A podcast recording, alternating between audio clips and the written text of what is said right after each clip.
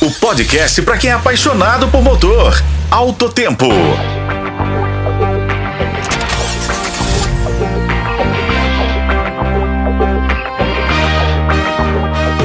Olá, amigos. Fim de semana está aí e trazemos mais um podcast de Alto Tempo. Ao meu lado, como sempre, Igor Veiga, que vai começar a nos dizer sobre eletrificação no Brasil. É isso mesmo, Igor?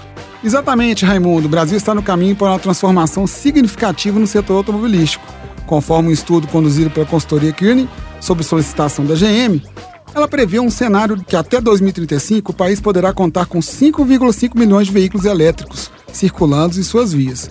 Mas será que vai ter energia para abastecer toda essa frota, Raimundo? É, Igor. Essa sempre foi uma das preocupações dentro do universo da eletricidade. Mas o estudo destaca que esses veículos teriam uma parcela de apenas 3% do consumo total de energia elétrica produzida no Brasil. E essa expansão representa um marco no movimento global em direção a uma mobilidade sustentável.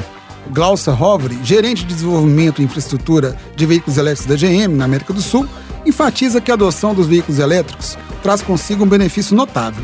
Aproximadamente 80% dos usuários de carro elétrico optam por carregar seus veículos durante a noite, em casa.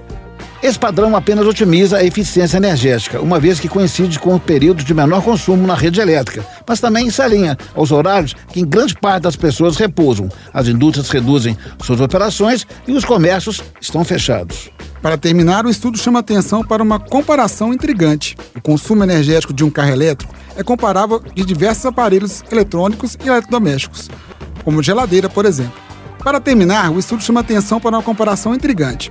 O consumo energético de um carro elétrico é comparável de diversos aparelhos eletrônicos, assim como uma geladeira. Com colaboração de Raimundo Couto, eu sou Igor Veiga para o podcast Alto Tempo. Acompanhe nos tocadores de podcast e na FM O Tempo.